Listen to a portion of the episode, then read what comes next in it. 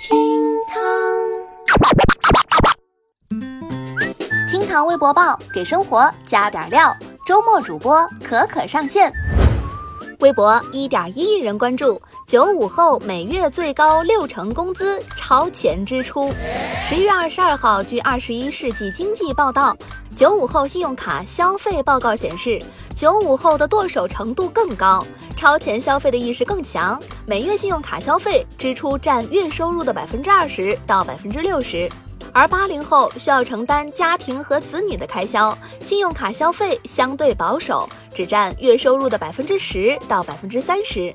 到二零二零年，中国的消费市场一半以上的消费额将是九五后创造的。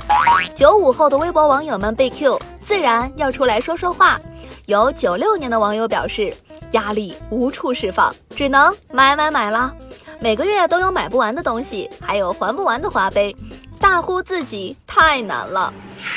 我太难了。还有不是九五后的网友对这个结果表示非常生气。你确定只是九五后吗？八零后、九零后就不是了吗？看来不分年龄，大家的钱都是存着存着就没了。可可三年前啊，给自己定下目标，三年存款要达到二十万。眼看这就要年底了，我算了算，还差七八十万。看来我的钱都是长了翅膀自己飞走了。你存不下钱的原因又是什么？嗯。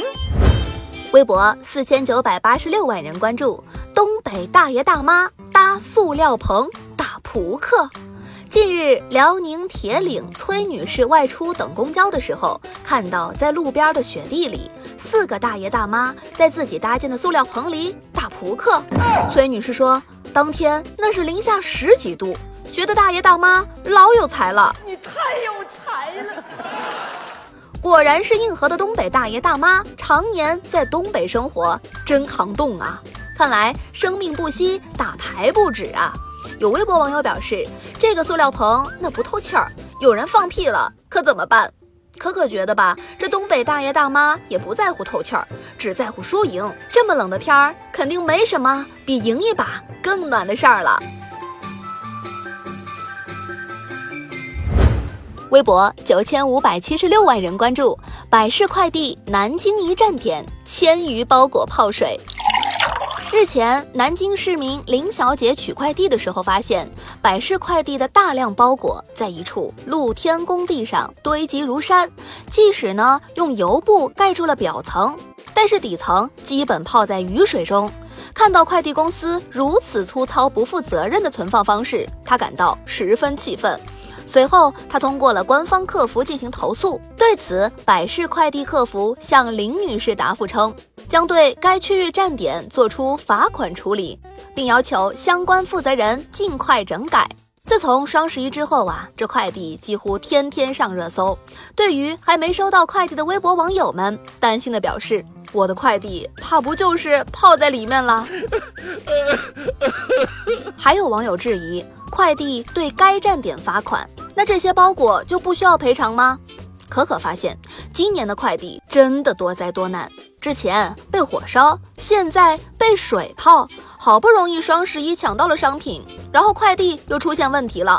双十一的我不仅要担心包裹的安全，还要给马云爸爸还花呗。嗯，我可太难了。微博两千六百九十九万人关注，西安一小区机器人保安上岗。最近呢，为了保障小区住户安全，西安一小区机器人保安上岗。这台巡逻机器人那是技能满满，可以通过摄像头进行三百六十度环境监测，单元楼大门没关、垃圾满溢都会提醒。此外，它还能通过红外感应自动避让行人。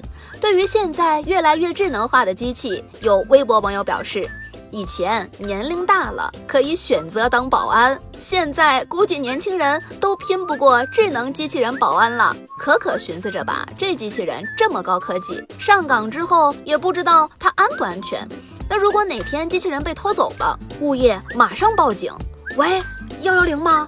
我们的保安被人偷走了，不知道这警察叔叔会不会一头黑线呢？机器人保安可真让人感觉科技改变生活。